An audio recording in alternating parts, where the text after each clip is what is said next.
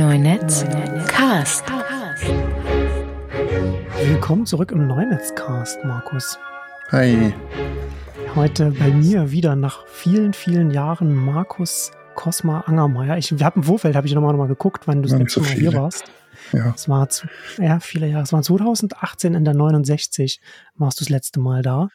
Äh, aber die Älteren werden sich vielleicht erinnern, du warst äh, von Anfang an dabei, weil wir haben ja auch die erste Ausgabe zusammen aufgenommen. Haben wir? 2002 oder so oder 99 oder so. Ähm, ja, ja, ja, das war das war 2011 oder so, glaube ich, war das irgendwas in dem Intro. Ja, ja. Neunetzcast 1. Ich, ich bin ein sehr abstrakter Mensch. Ach, Weil auch ein, Das war ein mir gar nicht so Zitat klar, dass es die erste war. Ja, ja, ja. Das war 2011. Das war damals noch in dem Büro in der Torstraße. Hatten wir uns da Okay. getroffen. Ach, echt? Auf dieser, auf dieser. Hochebene hatten wir das dann immer aufgenommen. Ja, ja. Die legendären ersten Ausgaben. Ach, krass. hinten so, ähm, hinten raus am Hof, zum Hof hin, das Fenster oder so. Ist wahrscheinlich, ja, ja. Ja, ja, genau, wo man dann so hochgehen konnte, die Treppe dann. und Ja. man sich dann so da oben schön muckelig reinsetzen konnte. Ah, das ist ja wirklich schon wahnsinnig lange her. 2011, es war eine andere Zeit. Das kann man auf jeden Fall schon mal festhalten. Mhm. Aus der heutigen Sicht. Ja, Ja. ach Gott, ja. Naja. Ja, doch. Hm. Ein bisschen Insgesamt. an der einen oder anderen Stelle. Hm. Wir sind heute hier zusammengekommen, äh, um über Adobe und Figma zu reden. Adobe äh, will Figma übernehmen für 20 Milliarden US-Dollar und haben, ich, hab, ich wollte noch mal vorne mal gucken, aber ich glaube, der Adobe-Kurs ist auch um den, um den Wert, um so viel auch eingebrochen in die Bewertung. Ja, innerhalb von Ähm. vier Minuten, glaube ich. Ja, ne, war ja ganz, ja, war ja ganz viele Wall Street natürlich nicht verstehen, warum sie so viel Geld für etwas ausgeben, das von dem Finanzanalysten wahrscheinlich noch niemals gehört haben. Ich habe auch noch mal geguckt, das ist ja für, deswegen, für mhm. Softwareübernahmen ist es ja jetzt schon wirklich eins der größten. Es ist nicht die größte Softwareübernahme. Die war tatsächlich Salesforce, als sie Slack übernommen haben im Dezember 2020 für 27,7 Milliarden. Slack, Aber aha. 20 Ah, Milliarden das ist, ja auch krass. ist ja auch schon, ja, äh, vielleicht von der Reaktion der, der, der, der, der Nutzerschaft, äh, Self, Slack geht an Salesforce und Figma geht an Adobe, ist wahrscheinlich dann vielleicht auch schon ein bisschen ähnlich von der Und lese hier, Begeisterung du hast hier geschrieben, ne, äh, Spotify ist noch nicht mal so viel wert. Ja, genau. Ich hatte bei mir, genau, ich hatte in, im Nexus äh, Mitglieder Newsletter hatte ich da so ein bisschen dann darüber geschrieben, mich damit ein bisschen auseinandergesetzt und, und von da einen Tweet da ganz, ganz interessant, der mal so geguckt hat, rausgezogen hat, welche, wie Ja. groß manche Unternehmen dann so vergleichs sind. Das ist wirklich interessant. Also, äh, Mhm. weil Figma, was kosten das im Monat? Also, das ist ja teammäßig abhängig. Also, erstmal gibt es das ja kostenlos. Also, wenn man es mal mit Spotify jetzt so vergleicht, richtig, theoretisch. Da kann man vielleicht Ja. mal so allen Zahlen kann man dazu sagen, 2012 gegründet, ha- hat 800 Leute arbeiten da und wird Hm. dieses Jahr wohl um die 400 Millionen US-Dollar in wiederkehrenden Umsatz, weil es natürlich SaaS und, und Abo-basiert ist, äh, einnehmen. Ja. Aber bevor wir jetzt da vielleicht noch so weiter reingehen, vielleicht du bist ja äh, so, also ich, ich gehe mal stark davon aus, dass du ein Figma-Nutzer bist. Vielleicht kannst Ja. du kurz sagen, was man, was, was es ist und was man damit machen kann. Für alle, die es nicht kennen. Hm, ah ja, okay. Hm. Also das ist ein, ein, ein Layout-Tool für Webdesign, so kann man sagen. Also es, es reiht sich auch ganz hervorragend ein in den äh, Workflow, den man hat als, als Webdesigner. Ist ja häufig immer noch ähm, zwar agil, aber immer noch äh, in Gewerke aufgeteilt, äh, Konzept, ähm, also was man heute UX-Design auch manchmal nennt. äh, Konzept und, und UX Research, ähm, die dann häufig Wireframes erstellen oder Lo-Fi-Prototypen. Ähm, und dann gibt es De Designer, UI-Designer, die, die dann Hi-Fi-Prototypen erstellen äh, in Figma. Ähm, oder eben am Design arbeiten, ähm, Designsysteme bauen. Dafür ist es auch sehr geeignet. Ähm, was ein Designsystem ist, ist, sei vielleicht mal dahingestellt, aber eben auch was, was man zentralisiert gut pflegen und verändern kann und auch zur Doku Dokumentation gut dient. Also wenn man ein Design und eine Gestaltung von einem großen Projekt aufbedröseln muss und aufbrechen und, ähm, und Regeln festlegen, die man aber dann eben später auch wieder adaptieren und verändern kann. Und zwar an einem Punkt so und sich dann überall widerspiegeln im Design. Das, was CSS dann im Browser am Ende auch genauso mhm. macht. Das kann man darüber gut abbilden ähm, und eben dann die Übergabe an die Umsetzung, Programmierung ist eben auch äh, ganz gut. Plus die Freigabe mit dem Kunden. Es gibt da die Möglichkeit, dass man Prototypen eben tatsächlich erstellt, dass es Sachen miteinander verlinkt und so ein bisschen animiert und dann kann der Kunde auch Kommentare hinterlassen. Also äh, das Team natürlich auch in der Erarbeitung kann sich gegenseitig dann kommentieren auf so einem Figma. Eins der Paradigmenwechsel sozusagen, die Figma mitbrachte, war einmal, dass es im Browser oder auch in einer App, die aber nichts anderes äh, ist als ein, im Prinzip ein Browser, bedient wird. Das heißt, man muss nicht wirklich was installieren. Es war auch kostenlos oder ist immer noch kostenlos für einen einzelnen Nutzer, der nur mal so reingucken muss und was machen muss. Aber selbst für mich komme ich noch mit der kostenlosen Version ganz gut durch, wenn ich nicht jetzt ein Team habe, das eben tatsächlich so ein Designsystem pflegen muss, äh, wo das auch über irgendwie Fluktuation von, von Teammembern dann halten muss. Ähm, also wenn ich auch Leute reinfügen muss und, und dann Libraries anlegen, die äh, konzernweit hm. gelten oder teamweit eben. Äh, also das ist so eine Hürde, wo man dann in den Premium-Bereich rutscht. Und da zahlt man dann für jedes Teammitglied. Sobald dann irgendjemand dazu eingeladen wird, der auch was tun soll. Und ich schätze mal, dass es dann auch so ein bisschen ein, ein Trick-Pattern ist, dass, dass man dann auch Leute einlädt, die eigentlich nichts tun, aber dann trotzdem zahlen. Also es ist, ja, ist der, ja, der, ja. der Team-Owner, der, der, also der, der das Team angelegt hat oder der seine Kreditkarte dahinterlegt hat. Ähm, ich weiß nicht, wie wie direkt der mitkriegt, dass da jetzt wieder noch mal jemand dazugekommen ist. Also weil dann lade ich jemand ein ins Team, äh, hallo und plötzlich acht Mark im Monat, äh, Kaching. Ich weiß nicht genau, was es kostet, aber so um den Dreh muss es sein, oder? Hätten wir mal nachgucken müssen, aber kann ich mal kurz auf die Seite gehen. Und so funktioniert es und und die Programmierer können da ganz gut auch schon CSS rausziehen. Also da gibt es auch schon Code dann, der da bereitgestellt wird für so kleinere Komponenten und sowas. Du hattest es ja vorhin, du hast ja vorhin so Webdesign und so gesagt, aber man muss ja schon das ein bisschen größer, also man kann da, da werden User Interfaces werden damit gebaut, ne? Also du kannst, ja. du machst halt wirklich, du baust, du baust die Apps, die, die App Interfaces werden damit erstellt. Und Alles, was UI Geld, ist, ja. Das ist ja auch eine klassische so, so SaaS-Preis, äh, dass es jetzt für dich als, als ein einzelner Freelancer äh, natürlich mhm. möglichst kostenlos noch benutzt werden kann, so dass du, wenn du dann vielleicht mal mit einem größeren Team zusammenarbeitest, dich zum Beispiel auch schon mit dem Tool schon auskennst und es unproblematisch ist, dass du dann dazukommen kannst. Und das Geld verdienen sie ja dann mit den mit den Unternehmen, die es dann benutzen, ob das denn jetzt irgendwie jetzt ein Zalando ist oder ein Airbnb oder ein Uber, die ganzen, alle Startups, alle die, oder, oder alle Unternehmen, die, die ja. aktiv intern ihre App weiterentwickeln oder, oder, und so weiter, äh, für, für die, mit denen verdient so ein Figma dann äh, sein Geld. Ja, das ist richtig. Also äh, natürlich, ähm, das, also was äh, die, die, die freie Version mh, hm, bleibt für immer frei sozusagen, aber man hat nur drei Dateien. Aber man hat unendlich äh, Dateien, die man nicht teilt mit anderen. Das heißt, man kann äh, damit schon arbeiten, auch in, auch in einem kleinen Team. Ähm, aber man kann, man muss halt ein bisschen Ordnung halten. So, was ist das, womit man bezahlt? Und äh, zusätzlich haben sie jetzt auch ähm, ein ähm, Angebot integriert, das für ähm, auf Miro und, und Mural abzieht. Also ein Whiteboard, hm. das eben in, in, Workshops oder in Schulungen und sowas äh, häufig verwendet wird und sehr oft eben auch für UX-Design, also Konzeption, äh, zum Einsatz kommt mit, mit diversen Workshop-Formaten. Da gibt's dann auch immer Vorlagen für, ne, gibt ja diverse Workshops und Design Thinking und was auch immer, ähm, Methoden und dafür gibt's dann immer kleine schon kleine Vorlagen, was Miro eben auch so bietet und so. Und da, da gibt's eben, das war ja auch ein großer Wachstum in in der Pandemie und so, dass man solche Workshops ähm, online gemacht hat und Miro und auch Mural. Also vorher waren die so mehr so Randphänomene, aber dann war das Standard, dass man das benutzt. Ähm, und da gehen die jetzt auch rein, schon eine ganze Weile. Und ich sehe hier gerade, Professional kostet 12, 12 Mark pro Editor, äh, wenn man es Jahr bezahlt. Also 15 im Monat, wenn man nur einen Monat kaufen will. Und dann hat man dann unbegrenzt äh, Team Libraries und auch Audio-Konversationen. Äh, also die gehen dann schon ein bisschen in Slack oder Zoom mit rein. Irgendwie machen alle dann auch alles gleichzeitig. In Miro kannst ja. du auch schon Videokonferenzen haben und so. Ja. Oder du kannst auch in, in Zoom ein Whiteboard haben und ne, die, es gibt ja auch Zaps und alles wird miteinander verknüpft, so dass man die eine App in der anderen benutzen kann.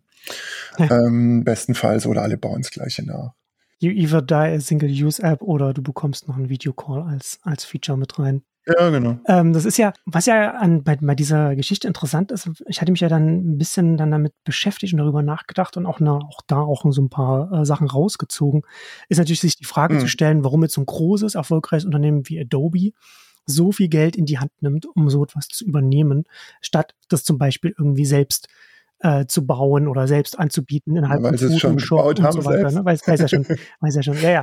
Aber das Interessante ist ja, ne, wenn man sich mal über, überlegt, mal irgendwie mal so einen Schritt Ja. zurückzumachen, und hatte ich ja bei mir dann auch darüber geschrieben, so über diese Pfadabhängigkeiten, die dann damit einhergehen bei der Softwareentwicklung. Und du sagst, du hast jetzt ein Adobe mit etablierten äh, Pro- Softwareprodukten, Photoshop und so weiter. Und das kommt ja noch aus einer Ja, ganz ja. anderen Zeit, ne, wo man noch in den Laden gegangen ist und eine Box mit einer, mit einer Disk gekauft hat oder, oder mehreren Disks. Ja, ich habe da auch noch eine. Ah. Und das ist ja, und das kommt ja noch aus einem ganz anderen Paradigma. Und aus diesem Paradigma sind dann auch wieder so verschiedene Hm. andere Workflows auch gewachsen, was ich ja ganz, als ich darüber nachgedacht habe, auch nochmal so interessant fand, dass natürlich so jetzt, Ja. ob das jetzt so ein Photoshop ist oder, oder jetzt auch so ein Word oder Excel oder so etwas, da finden ja auch, sage ich mal, kollaborative Workflows statt, wie man das jetzt irgendwie in einem Figma oder, oder in Google Doc und so weiter hat, aber auf einer primitiveren Ebene, ne, wo du dann halt die Dateien nimmst, im besten Fall per Dropbox teilst oder im schlimmsten Fall per E-Mail hin und her schickst Hm. und dann krieg, kriegst du deine, Im besten Fall äh, per Adobe Cloud. oder so. Denn die haben auch eine Cloud und wo man die Dateien ablegen soll und sie auch äh, kollaborativ nutzen kann. Also die Adobe Cloud, die will schon so ein bisschen hinterher rennen dem Ganzen. Nur habe ich das professionell vielleicht ein halbes Mal benutzt. Die Leute haben alle Adobe, aber mm, die Cloud verstehen sie noch nicht ganz. Ist es zu kommen, ist Oder es zu komplex nicht. oder ist es, ist es problematisch, Hey, weil, ja, weil es es ist.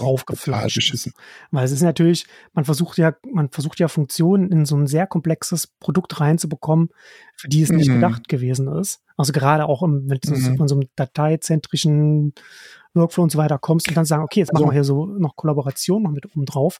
Da hast du ja ganz viele als Entwickler, die, da- die das dann da, die das bauen, ganz viele Mhm. Probleme, das irgendwie unter einen, unter einen Hut zu bekommen.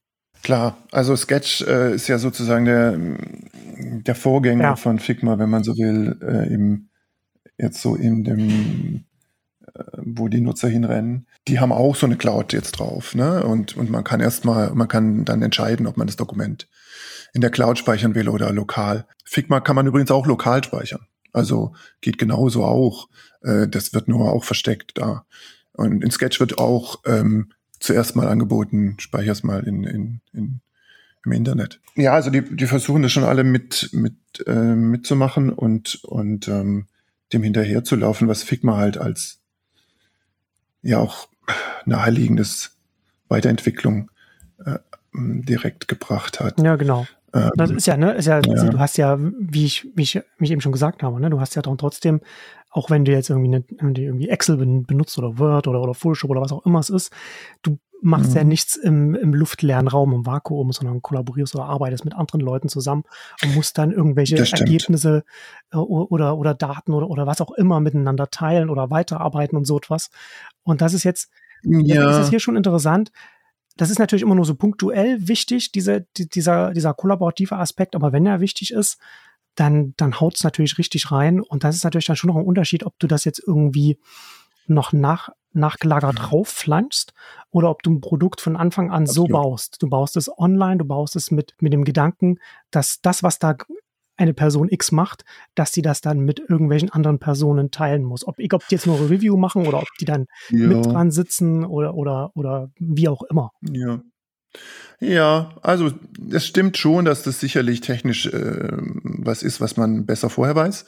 Aber letztlich ist es auch nur so ein Layer, den man drüber legt. Ne? Dann ist dann, man knipst die Kommentare an und dann sieht man da Kommentare und ich kann nur kommentieren.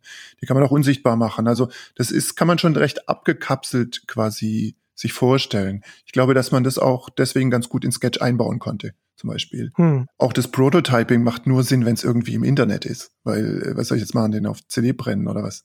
Also mit, mit äh, als Sketch angefangen hat, äh, InVision zu verdrängen und Prototyping in Sketch einzubauen, mussten sie schon irgendwie mit Cloud und sowas arbeiten. Und es gab auch schon äh, davor eben viele Prozesse, Mhm. die, die dann aus Sketch Sachen irgendwo hochgeladen haben. Da gab es viele Plugins und Kram. Und es, das zu integrieren war dann letztlich nur Fleißarbeit. Und Sketch ist immer noch, äh, benutze ich auch immer noch. Also es gibt nämlich schon Dinge, für die das eine besser ist als und das andere. Und es gibt auch Dinge, für die Lokalarbeiten besser ist als als jetzt äh, direkt in einem gescherten Dokument. Also was man schon auch nämlich sieht, ist, dass Leute auch mal ganz gerne erstmal allein arbeiten ja. und äh, die Kollaboration irgendwann später kommt. Ja. ja, also das kann schon auch eine Hürde sein, wenn der Kunde dir ständig über die Schulter äh, schauen kann. Ja. So, es kommt immer auf das Verhältnis an und, und der Chef und das Team. Das ist ja, ja genau, man kommt, sich, man kommt sich dann so beobachtet vor. Absolut. Und äh, wenn man da nicht, puh, also schwierig äh, für ein, wenn jemand neu in ein Team kommt zum Beispiel, mhm. äh, das ist schon eine Hürde ein bisschen. Ja, ähm, ja, ich fand das aber ja. ganz interessant, ähm, weil ich hatte dann im, im Zuge dessen, als das bekannt gegeben wurde, ähm, auch einen sehr interessanten mhm. gelesen von jemandem, der hatte Live Loop mal gegründet. Das äh, sagte mir nichts, aber das hat, das ist von, von Microsoft übernommen worden und das hatte so versucht, Microsoft Office so real-time kollaborativ zu machen und, um hat das dann sozusagen ja. intern bei Microsoft dann weitergeführt. Und er hat ganz viele Dinge dann so aufgezählt, so verschiedene Pfadabhängigkeiten, die dann eben damit einhergehen, wenn man das dann versucht, so quasi so abzubiegen. Ja, klar. Also ein Beispiel, was er zum Beispiel genannt hat, dass du wenn du jetzt mal so von Photoshop ausgehst, wo ja ganz viele Funktionen drin sind und sich das über die Jahre auch weiterentwickelt hat, da eine, äh, irgendwie ein kollaboratives Element reinzubringen, hast, hast du ganz schnell das Problem, dass du damit deine Rückwärtskompatibilität verlierst. Ne? Also wenn du zum Beispiel ja, Nutzer auf verschiedenen Versionen hast des Produktes und solche Sachen. Ne? Und, da, und da verliert eigentlich das, was du mitnehmen willst, nämlich deine Installed Base, also die Leute, die, die dein Produkt nutzen mhm. und die du auch halten willst, damit die nicht irgendwo anders hin abwandern. Und das war so, das war so ein Beispiel und so verschiedene andere Sachen. Das fand ich dann schon äh, an diesem konkreten Beispiel ganz interessant, weil ja jetzt so Photoshop oder, oder auch dieses, oder grundsätzlich jetzt, wenn wir jetzt hier von, von, von Webdesign oder Grafik-Interface-Design reden, ja schon mhm. eine, eine, eine komplexe Angelegenheit ist, die viele äh, Funktionen dann auch äh, benötigt. Ja, wobei man schon sagen muss, äh, sowas wie Photoshop ist ja kein Layout-Tool. Ja, ja, genau. Also da können wir gleich nochmal drauf eingehen, was für was gut ist. Aber so Layout-Sachen, ähm, ja, es, das Problem des Concurrent Users ist natürlich immer da, wenn, wenn, wenn da was gleichzeitig passiert und die Leute an einer Kiste ziehen, an zwei Ecken, was, wer hat dann recht? Ähm, also, das hat man, hat man immer, ähm, wenn sowas passiert und klar. Aber ich glaube, das ist bei so vektorbasiertem Arbeiten nicht ganz so datenintensiv und sowas.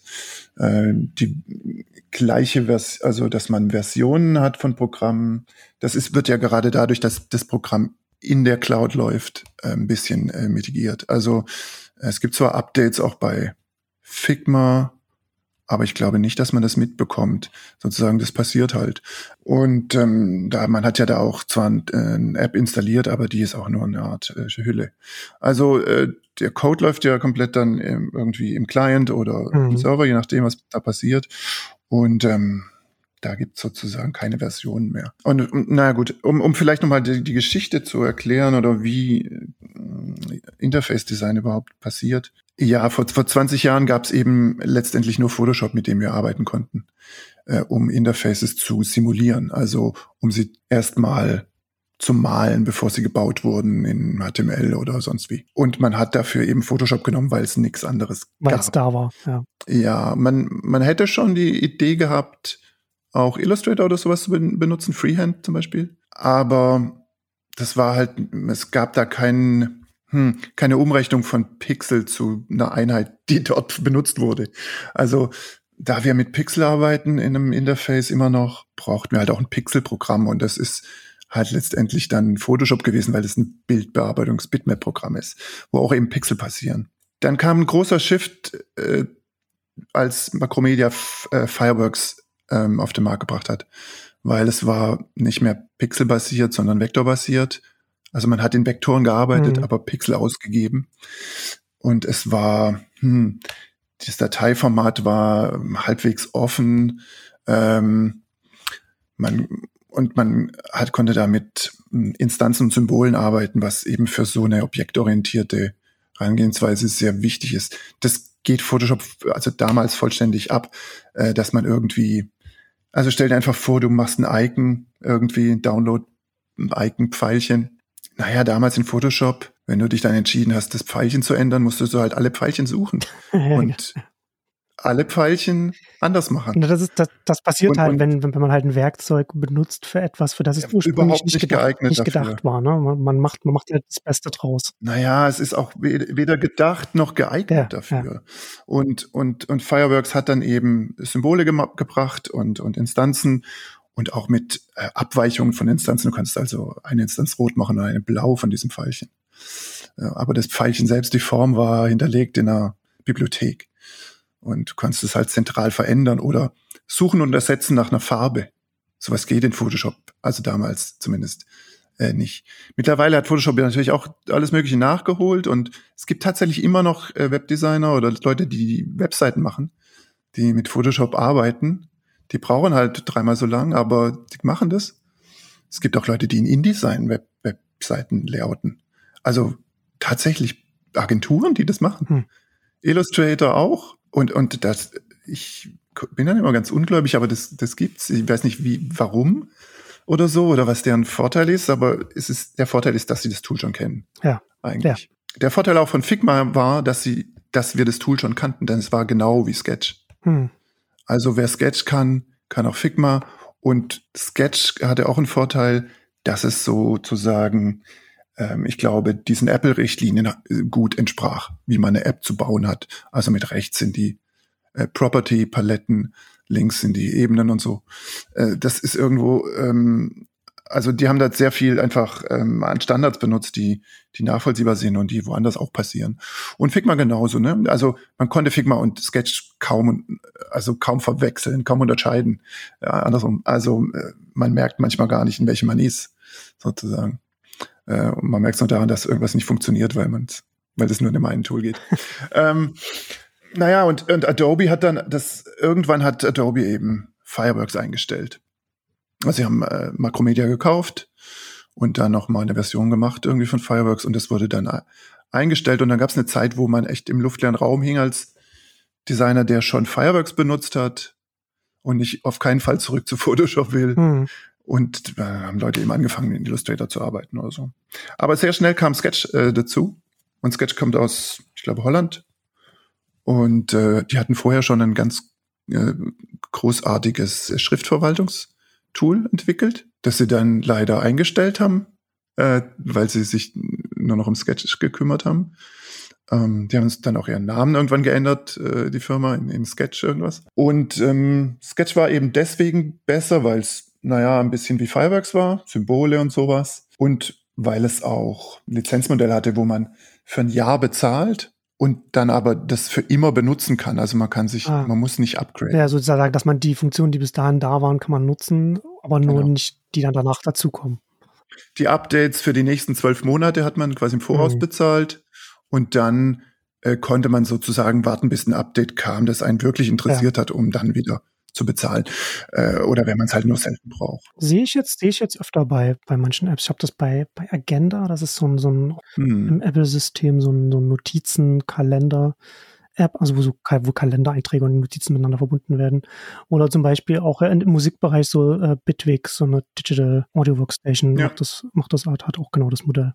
Ja, ich finde das auch eine, eigentlich eine ganz gute Art, ähm, also eine faire Art, auch das zu finanzieren. Man hat, hat halt zwölf Monate. Ja, es war, ich glaube auch vor allem auch, es kommt mir das sinnvoll vor, äh, um Leute auch dazu zu bekommen, das eigene Tool zu nutzen und dafür Geld auszugeben, weil sie wissen, ja. okay, im Zweifel kann ich das jetzt einfach so weiter benutzen, wie das jetzt ist und binde mich jetzt nicht genau. ein lebenlanges Abo, wo ich jeden Monat oder jedes Jahr so und so viel bezahlen muss, um das dann einfach weiter benutzen zu können. Das ist ja, was Adobe macht. Ne? Also bei Adobe muss ich ja irgendwie pff, entweder mir aussuchen, welche Apps ich so will, also irgendwie drei Foto-Apps oder drei 3D-Audio, keine Ahnung, Videosachen oder so.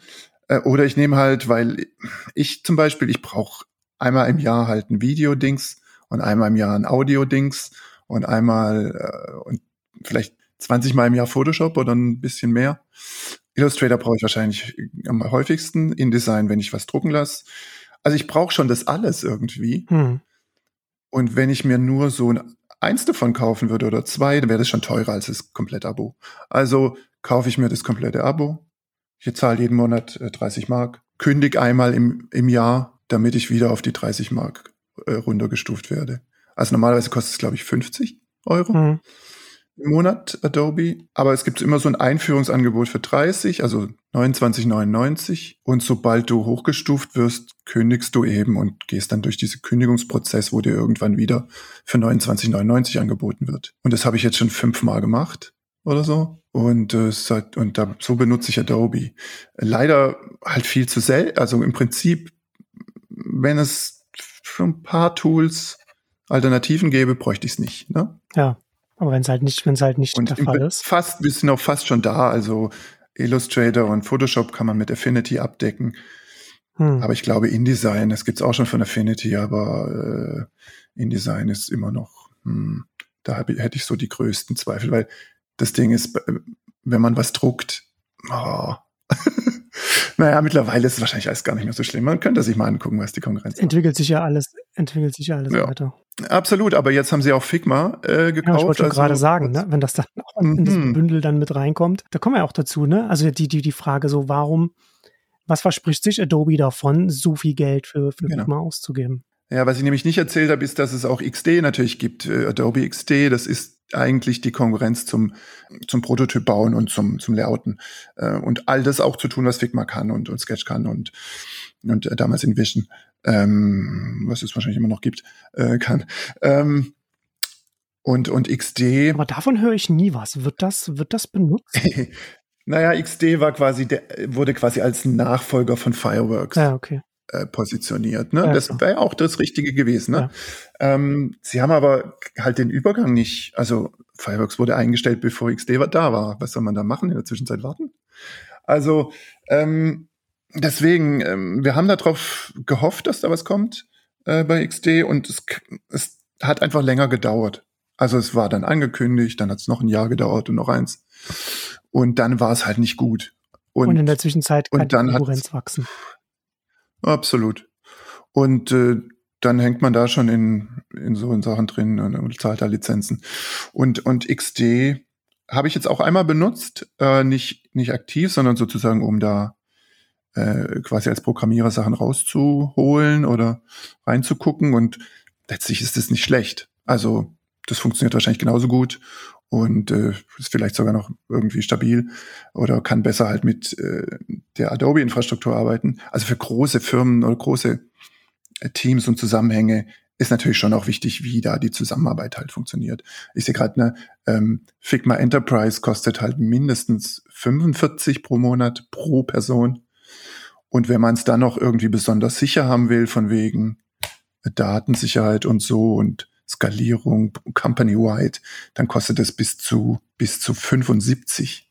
Also das ist schon ganz schön, wenn, wenn da jetzt irgendwie das ist aber dann für ähm, diese, für die großen Firmenkunden dann immer noch ein Schnäppchen. Ja, ja, Max, also weiß nicht, 75 im Monat ist, puh. Ja, wenn du ein richtig, ähm, richtig großes Unternehmen bist. Das ist dann für, für, so eine, für so eine zentral, für so ein zentrales Thema App-Entwicklung. Ist ein zentrales Thema, klar.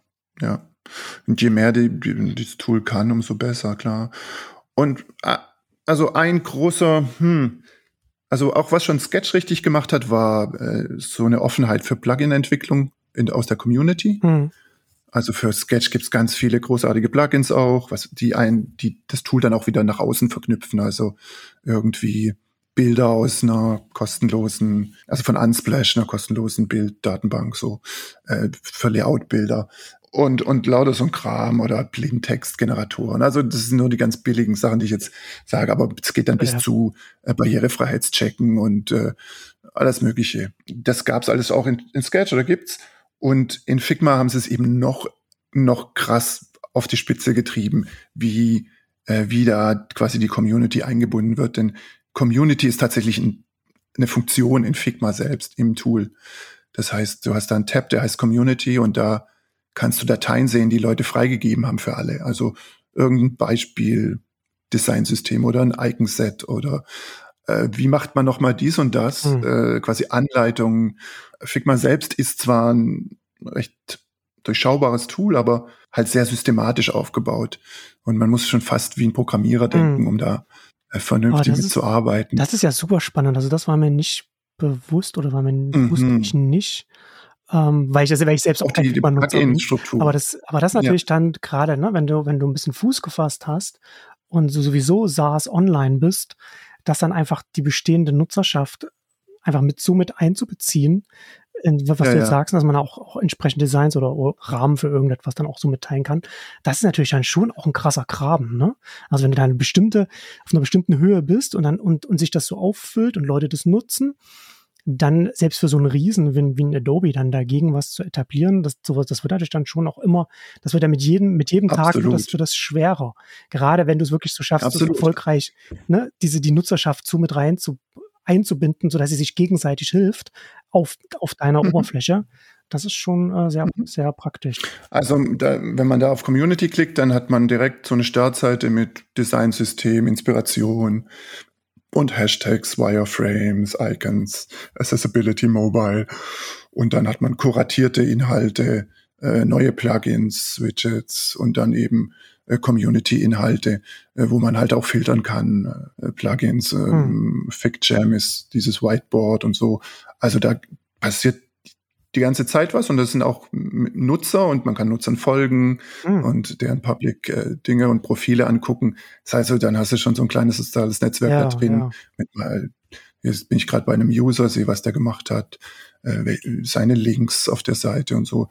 Ähm, die haben damit auch schon ein bisschen Dribble äh, abgelöst, würde ich sagen. Das ist ja sehr interessant. Aber da kommst du auch wieder darauf zurück, ne? Also wenn du dann aus, wenn du von deinem Produkt dann aus dem aus, dem, aus der Datei, aus der Softwarebox-Ecke kommst und so etwas, das ist schon ganz schön ja, weit genau. weg davon, da, da erst mal hinzukommen, an den Punkt. Das ist halt die Design-Community letztlich, ne? Da habe ich, da kann ich followen irgendwelchen Leuten, die besonders gut sind in Figma und hm, oder das machen, was ich eben auch mache oder was mich interessiert. Hm.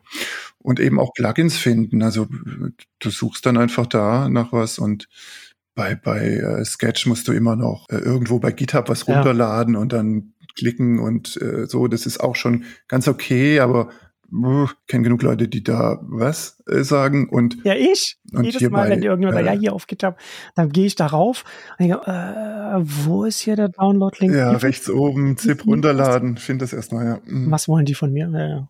Und bei Figma ist es so, du gehst da auf eine Datei, die halt jemand public gestellt hast und dann sagst du, ja, die will ich äh, übernehmen. Also ja. im Prinzip ein bisschen wie ein Fork machen auf GitHub. Hm.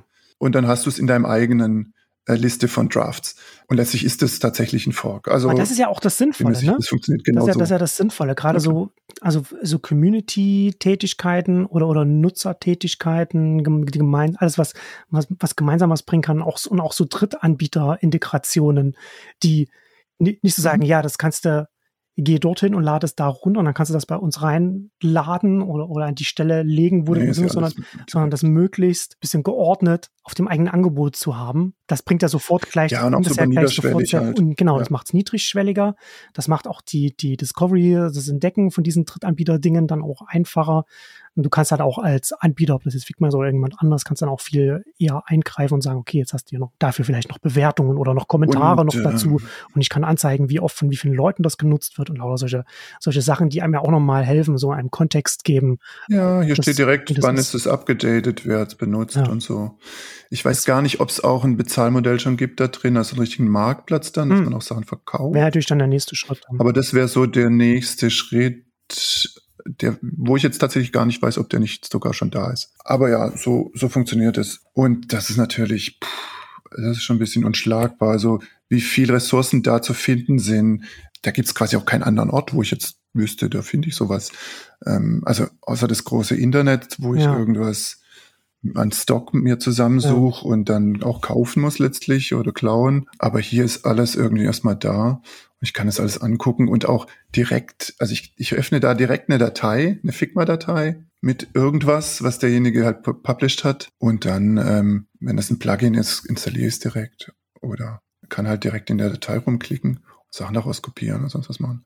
Also, das ist schon sehr nah dran, wie man es wie man's halt benutzt. Ähm, da muss ich dich jetzt, da muss ich dich jetzt an der Stelle jetzt fragen. Und was macht das mit dir, der hm. Gedanke, dass das dann alles zu Adobe gehören wird?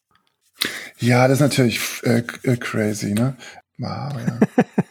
also erstens guckt man direkt äh, und sieht, dass es natürlich schon eine Open Source äh, Variante gibt von Figma sozusagen. Ja, aber was bringt dir das, ja, äh, wenn, wenn du, wie du schon sagst, jetzt, wenn da jetzt schon so viele Netzwerkelemente da drin sind, die ja natürlich schon auch nützlich sind für deine, für deine Arbeit? Ja, ne? Also das, das, das, das aber, ja nicht ähm, alles eins zu eins sofort auf eine Alternative um.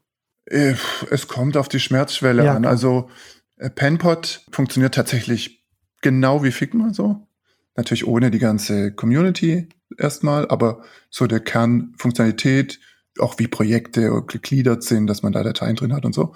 Gemeinsam genutzte Bibliotheken. Und es ist komplett kostenlos und äh, Open Source. Was ja auch bei Figma ein Aspekt ist, ne? dass es kostenlos ist erstmal, ist natürlich noch viel besser als eine Lizenz für ein Jahr oder schon gar nicht Lizenz für einen Monat. Das hat natürlich auch viel gebracht. Und ich bin auch relativ spät erst zu Figma, weil ich jetzt keinen richtigen Vorteil gesehen habe als ein Einzelner. Aber ähm, mich haben dann eher Features äh, überzeugt. Also da gibt es eben auch tatsächlich Features drin, die unerreicht gut sind.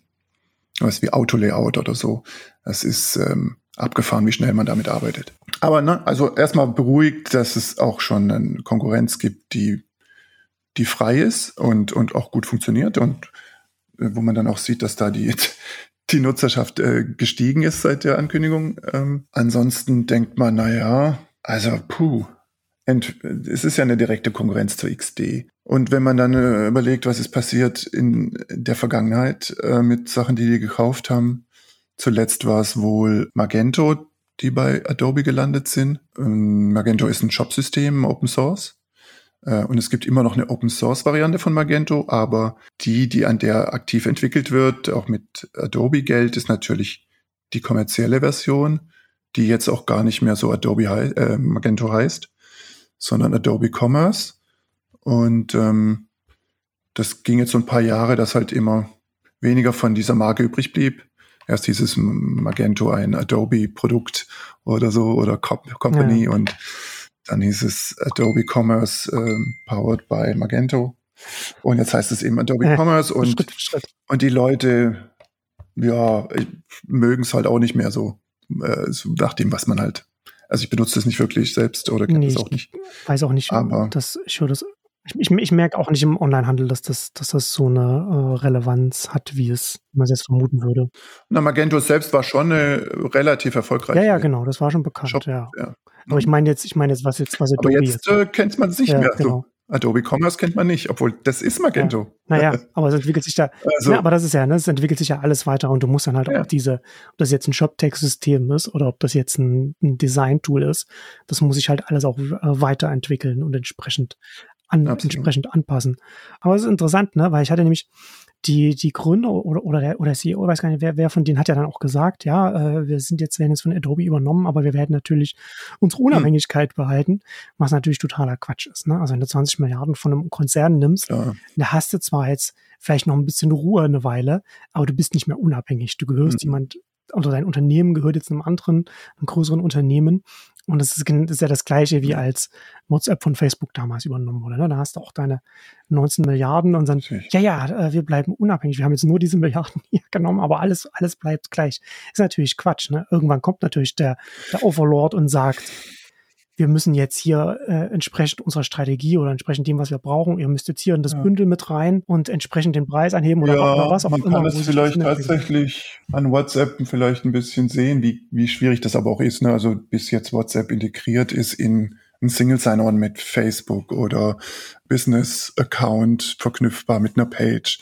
Das hat ganz schön lang gedauert. Also das ist jetzt dann allmählich so weit, dass auch Instagram und, und WhatsApp mit Facebook Ja, quasi so eine Sache sind, naja, wobei, ein Erlebnis für einen Business. wobei sie haben ja bis jetzt, so bei Facebook war es so, dass sie ja ne, die- in die 2010er Jahre relativ entspannt das angehen konnten. Sie haben WhatsApp eher so defensiv übernommen, Mhm. dass da kein Konkurrent erwachsen kann. Und äh, Instagram haben sie entsprechend, ist entsprechend groß geworden, da konnten sie gut verdienen und der Facebook-App selbst gut verdienen. Und da konnte WhatsApp einfach so auch so unverändert nur so noch ein bisschen weiterlaufen und ohne viel Beachtung einfach seine immer mehr Nutzer Mhm. so einsammeln. Ich bin nicht sicher, ob das jetzt Mhm. Bei Adobe jetzt hier so sein wird. Ich Mhm. meine schon, dass die da Ja. sehr viel schneller da gucken, wie sie das alles auch vielleicht ein bisschen miteinander verbinden Ja. können. Synergien, weißt du? Also Synergien. das eine ist halt die Frage, ob sie die Nutzer kau- gekauft haben oder die Software oder das Team. Also was von den drei Sachen haben sie gekauft? Hauptsächlich. Also was war der Grund, das zu Ja. kaufen? Da- Weil so viele Leute da sind, die sie dann mit in ihr, mm, ihr- ihre Vorhölle übernehmen können oder oder ist es das Team, das irgendwie XD äh, quasi ablösen soll oder ähm, wird Figma und XD irgendwie ein Tool oder wird aus Figma XD? Äh, oder. Hm. Na, ich hatte ja, ich hatte ja bei mir auch schon darüber geschrieben, ne, dass wenn du so kollaborative Sachen drin hast, dann hast, ich meine, du hast sowieso bei auch bei Business Software schon so Netzwerkeffekte drin, ne? Also, also was, was es angeht. Mhm. Je bekannter etwas ist, desto mehr kennen sich Leute damit aus, desto eher werden dann auch äh, Schulungen dafür mhm. angeboten und so weiter. Ne? Da das, bekommt es dann halt mhm. eine gewisse Höhe. Ne? Also so Microsoft Office hat zum Beispiel einfach so Netzwerkeffekte dann in dem in diesem Ökosystem dann halt drin. Und wenn du das so kollaborativ machst, hast du dann im Produkt drin diese, Net diese, diese Netzwerkeffekte nochmal sehr viel stärker drin. Und was du jetzt gesagt hast mit dem Community-Tab und so weiter, ist es ja noch viel stärker. Mhm. Und das ist schon, das ist schon mhm. etwas, da kommst du ganz, ganz schwer rein, wenn das mal so eine gewisse, gewisse Größe erreicht hat und so ein gewisses eigenes äh, Momentum bekommen hat.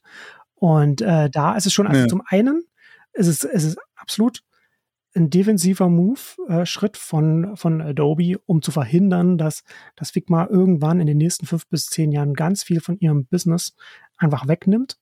Und zum anderen ist, ist halt einfach was, was sich da mhm. schon auch anbietet, da irgendwann zu sagen, dass, dass äh, in, da können die ja trotzdem noch sagen, okay, das Team bleibt da ja, das muss ja da auch entsprechend bleiben, bis sie entsprechende Aktienoptionen nutzen können und so weiter. Aber die können das ja, die entwickeln das weiter. Alles, was du, was du jetzt gesagt hast. Und trotzdem, und dann kann ja, ja. Adobe zusätzlich sagen, okay, wir, haben, verbünden das, vor allem, weil sie ja jetzt schon auch schon ein Bündel von Produkten haben, zu sagen, dann nehmen wir jetzt Figma hier in dieses Bündel mit rein äh, und dann vielleicht mhm. erstmal vorsichtig so dass man, so dass man nicht bestehende Kunden äh, verschreckt. Wobei ich glaube, dass so Unternehmenskunden, die das dann schon eine Weile benutzen, die werden dann relativ äh, schmerzfrei sein, was da so leichte Preisfluktuation angeht. Und da wird dann Adobe dann schon gucken, äh, naja, gucken mal. Äh, und aber das, und, und ja, ist natürlich, das ist schon so, ne? Du hast ja gesagt, es gibt, es gibt noch Sketch, aber und, und, und eine Open Source Variante an so Figma. Aber so grundsätzlich erstmal, und das habe ich bei mir jetzt gar nicht drüber geschrieben, aber das war auch so mein Hintergedanken noch, wird das überhaupt durch die Regulierungsbehörden durchgehen, wenn du jetzt, ne, so von, von, oh der, von, der, von der Größe von Adobe und, und, und von der Bedeutung von Figma, ob das dann, also vielleicht interessiert es dann die Regulierungsbehörden dann im, im Falle auch gar nicht, aber wenn man so zum Teil, also ein paar Sachen sieht, wäre hier eigentlich schon so ein Punkt, wo du, wenn du auf diesen konkreten Markt guckst, dass das schon schwierig ja. ist, was das, was das dann, was das dann die, was die Wettbewerbssituation dann angeht. Hm, schwer zu sagen. Also so richtig das erste Argument von wegen Konkurrenz und so. Also ich, man sieht nur XD versus Figma. Das ist schon eine, ein Nutzungsfall, wo sie konkurrieren. Aber ansonsten, XD hat so wenig User, keine Ahnung. ähm, da, da, das ist, kann es quasi gar nicht sein. Ich schätze eher, dass es so eine Teamsache ist. Aber ähm, ich meine, das Einzige, was halt die Leute fühlen, ist, die sich noch an Makromedia erinnern können, ist, dass davon nichts mehr existiert. Hm. Also wir, wir haben Freehand verloren, äh, was uns die ganzen 90er begleitet hat. also es gab damals Illustrator-User und halt Freehand-User und die Freehand-User waren die, äh, mit, mit denen man auf dem Schulhof stehen wollte. Und das ist auch schön beschrieben, okay. Ja, also das war einfach besser. Und ähm, ja. es war schon recht, äh, recht ausgeglichenes Spielfeld. Aber naja, ähm, jedenfalls alles, was Director, Freehand, nur Flash hat sozusagen am längsten überlebt äh, aus hm. der Makromedia-Welt. Und, und das ist alles irgendwie ähm, eingegangen, ein bisschen ja, ein bisschen schnell. Und, und daran, das tut halt den Leuten immer noch weh und denk, denken, dass das jetzt auch passiert. Und es passiert ja häufig bei so Akquisitionen, die halt hauptsächlich aufs Team aus sind.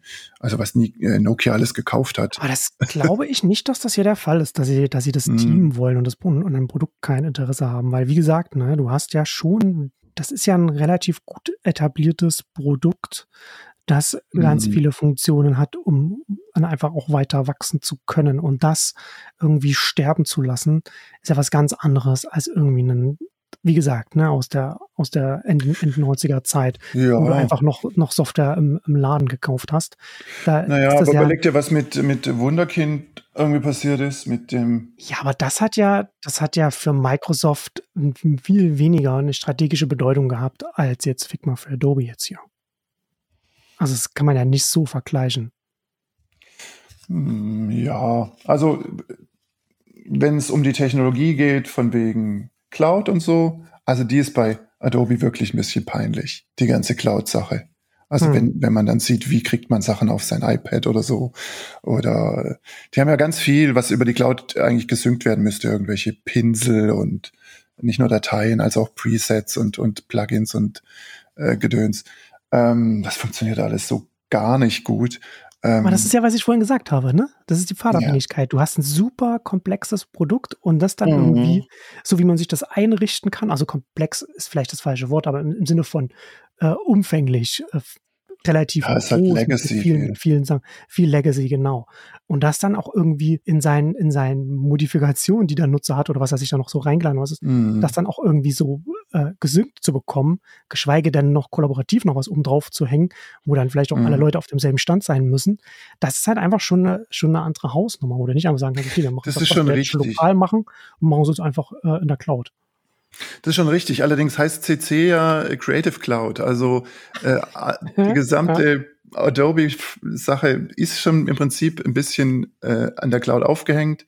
Und man hat auch dieses Meta-Tool installiert, mit dem man dann dauernd Updates macht. Und ich glaube, dass die Tools installiert werden müssen, immer noch Photoshop, Illustrator, InDesign. Das hat tatsächlich damit zu tun, dass sie so dicke Tools sind. Ja. Ähm, das ist, das ist schon abgefahren. Und alles, was man so mit Photoshop Express oder wie die alle heißen, was man so auf dem Handy machen kann mit Photoshop. Alter Schwede, das ist so ein Müll. Das ist unglaublich. Also ich, ich mache das ab und zu dann, ne? Installiere mir irgend, es gibt irgendwie drei verschiedene Photoshops fürs Handy, auch von Adobe. Mhm. Damit kann niemand vernünftig arbeiten. Also man kann da auch nichts machen letztlich. Man kann da halt zwei Bilder übereinander kleben. Das ist, äh, also auch das Tool selbst ist ja fürs Handy überhaupt nicht. Man hat am Handy einen ganz anderen Anspruch als und ja, ganz andere Aufgaben als einem Rechner. Naja, wie auch immer. Also, ähm, das ist Quark. Und dann gibt's aber Illustrator gibt's glaube ich, schon fürs iPad. Das ist gar nicht mal so mhm. schlecht. Und dann gibt's halt Fresco auch für iPads und so, was so ein Malprogramm ist. Also, was dann aber auch von wegen Cloud nicht wirklich. Nee. XD ist halt tatsächlich das Tool, das am meisten so mit äh, Kollaboration auch arbeitet. Und was ich davon gesehen habe, war eben auch nicht besonders fühlt sich einfach nicht besonders flüssig an. Was Figma macht, ist einfach äh, krass. Man kommt da hin und hat sofort alle Mäuse, sieht man von Leuten, die da sind. Also wenn man wirklich zusammenarbeitet. Ja. Ähm, das ist halt mehr das Gefühl, wenn man Miro kennt, dann ist es genau wie Miro fast. Ja. Nur mit halt viel feineren Werkzeugen und, und einer viel effektiveren Struktur, äh, Architektur. Und XD ist ein bisschen wie, hm, wie CSS in Paletten schreiben, so ein bisschen wie Webflow. Äh, was was hm. dann auch wiederum äh, ein Tool ist, das, das damit reingehört in, den, in, des, in diesen Kontext. Also sowas wie Webflow oder selbst Squarespace oder sowas. Also so klassische Squarespace ist ja mehr so ein Baukastensystem, Website-Bauen-Ding. Ja. Und Webflow ist mehr so ein, ja, auch schon so eine Art Baukasten mit Publish zur Webseite. Da können die, die haben CMS mit drin, so Zeug. Äh, du musst halt nicht programmieren können, um zu programmieren. Ähm, ja. Ist weniger auf der Design-Seite, mehr auf der schnell umsetzen Seite, wo ein, ein Konzepter direkt eine Webseite machen kann, weil er braucht keinen Designer und keinen, weil er, hm, das ist halt einfach, da eine Webseite zu machen, aber auch, auch schnell und schön. Also Webflow ist gar kein schlechtes Tool. Es umgeht halt alles, was einen größeren Kontext braucht. Also ist nur für eine kleine Webseite geeignet. Wobei ich noch nicht mit dem CMS gearbeitet habe, was die haben. Also es kann schon auch dahin führen, dass man sowas eher äh, irgendwann in Zukunft ähm, baut. Also ja. dahin kann sich Figma schon auch weiterentwickeln. Also wenn man siet, wie viel Abstraktion man rausnimmt. Ja, das ist, halt, das ist halt dieser ganze, dieses ganze No-Code-Thema, ne? Da fällt das ja alles No-Code, rein. Ja. Ähm, rein. ja, einfach ne, noch, noch größere Blackboxen, noch größere Automatismen, noch größere Flexibilität von, von Softwaremodulen oder ähm, noch größere Abstraktion der Ebenen. Also ne? ja, genau. Das, ähm, das kann man sich mit Figma schon auch vorstellen, dass es in die Richtung geht, indem man halt noch ein Layer dazwischen zieht, sozusagen. Hm. Dem ein User nur noch vorgefertigtes Zeug benutzt und da halt ein bisschen dran rumbasteln kann und dann daraus dann direkt eine Webseite zu zusammenzukleben, so wie das Webflow macht, ist dann auch nur noch ein, ein Plugin quasi. Ja. Stimmt. Und das wäre natürlich dann, das ist natürlich dann auch was, was, was ein Unternehmen der Größe von, von Adobe dann natürlich dann auch ja, entsprechend kann. dann damit ranflanschen kann. als First-Party-Erweiterung. Ja, also äh, wenn man sieht, was mit InVision passiert ist, also InVision war halt ein Tool, wo man Prototypen gebaut hat. Man hat ja. halt Screens genommen und dann so äh, Hot, Hotspots miteinander ver, verlinkt und ein bisschen rumanimiert. Die waren erfolgreich und jeder mochte das und man konnte das einfach machen, das war toll. Und dann hat Sketch angefangen, aber äh, einfach die Funktion einzubauen. Es gibt ganze Softwares und Firmen, die halt als, als eine Funktion oben links in einem anderen Tool enden können. ja, ja. Ja, und, und ja. Ähm, das ist echt Wahnsinn. Und, äh, und so ist InVision hat dann noch versucht, ein eigenes äh, Layout-Programm auch zu bauen. Wie hieß denn das? Weiß ich nicht mehr mehr. Gegen Sketch halt sozusagen und dann auch Figma. Und es gibt ja auch Framer oder sowas, die halt mehr aus der Programmierecke kommen, wo man dann im Prinzip so eine Art Library hat, äh, JavaScript und Kram, wo man aber auch Prototypen baut und im Prinzip Design im Browser macht. Also das wächst alles sehr eng zusammen. Ähm, es gibt auch in Figma und in Sketch schon äh, Extensions, die die halt sehr technisch sozusagen sind, wo, wo, wo man schon so sieht, wie, wie Programmieren und Design eins wird irgendwie. Ja. So wie das bei Webflow im Prinzip schon da ist, aber halt nicht viel kann. Das kann schon der nächste, das muss, muss der nächste Sprung sozusagen sein auch.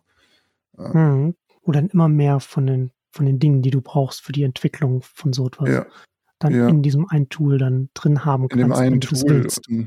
Du nicht musst, aber wenn du, wenn du das willst. Ja, wobei das halt so, das ist halt schwierig immer noch, weil Webseiten halt so unterschiedlich sind in ihrem Umfang und in ihrem Anspruch. Ähm, ja, aber da kommt ja dann, da kommt ja. dann wieder rein, ne, wie stark, was, wie, wie robust deine, deine API ist und deine Community, genau. um dann alles, oder, um dann die Vielfalt abzudecken, die dann die ja oder wie, wie gebraucht werden. Es kommt drauf an, wie gut dein System letztlich gebaut ist, dass man auch Teile abschalten kann sozusagen. Also wenn man ja, WordPress anguckt ja. oder so, in WordPress ist auch so viel Legacy drin und es kommt so ja. viel von der Blog-Idee an allem, was da ähm, Architektur ist oder hm. Struktur innerhalb von der WordPress-Logik, auch wie man da programmiert und so. Es ist alles, kommt alles von chronologischer Blog-Reihenfolge, Artikel, Listing. Hm. Äh, so. Das eignet sich nicht für jede Webseite, aber man baut damit jede Webseite. also, mhm. äh, und die haben so viel, auch so viel Ballast. Ähm, also der Erfolg von was, das sollte eigentlich davon abhängen, wie viel, wie flexibel es auch im Ausschalten von Funktionen ist. Ne? Wie, wie einfach kann ich Sachen weglassen, die ich für das kleine Ding nicht brauche und dann die richtigen dazu holen. Und ja. das hat Figma schon gezeigt mit dieser Plugin-Struktur, dass es ähm, echt ganz gut ist und, und man kann Dinge halt da auch so oder so bauen und ein Anfänger kriegt da was ganz Gutes hin und jemand, der das Tool besonders gut kennt, ist halt echt mächtig äh, ähm, effektiv und, und, und eben auch schnell da drin. Das war eh immer, also das ist halt der Treiber, wie, wie effizient ist das Tool. Und ähm, da machen halt so ein paar Sekunden quasi pro Aufgabe machen halt brutal viel aus, wenn ich dann, ob ich mich dann für XD entscheide oder halt für Figma oder so. Hm. Und ja, es war auch immer bei mir der Antrieb zu wechseln in Fireworks zu Sketch zu Figma. Sobald ich gemerkt habe, damit bin ich schneller, naja klar, kann ich früher ins Bett liegen. Ist ja super. Also was, das ist das Ziel. Das ja, das ist absolut das Ziel und damit wir alle Urlaub haben. Und ähm, ja, das, wie gesagt, das geht auch nur mit bedingungslosem Grundeinkommen am Ende. Aber, ja. ähm, aber so ist es. Und, ähm, ja, das war das naja, Thema heute. Hm. Wir haben das, die Angst äh, vor Adobe, dass sie es halt versemmeln. Das ist ja ganz klar. Ja. Also, dass sie uns das wegnehmen, was jetzt so gut ist. Aber andererseits, wenn die nicht, also wenn Adobe damals nicht Macromedia gekauft hätte, hätten wir halt wahrscheinlich immer noch Fireworks und das wäre auch nicht geil. Also, es, es muss auch immer wieder zusammenfallen und sterben, damit was Neues existiert. Ich frage mich, in welcher, in welcher Welt wir weniger lang Flash gehabt hätten, weil das hat sich ja unfassbar lang gehalten. Ja, aber es ist auch nach wie vor, es gibt ja kaum, also äh, jetzt so langsam kommt man drauf, dass man auch mit WebGL oder äh, so mit im Prinzip React, JavaScript Zeugs ja auch gute Webseiten bauen kann, die so ein bisschen ähm, reagieren. Aber hm. diese Immersion von Flash, die ist immer noch nicht erreicht. Also was Flash konnte, so ein immersiven Erlebnis sozusagen. Auch dadurch, dass es eben Non-Standard Interfaces ja. äh, äh, leicht ermöglicht hat. Ähm, Und was die Aufwärmung von Rechnern anging. ja, also äh, aus einer Gestaltersicht gibt's immer noch nichts, was es sozusagen einholt.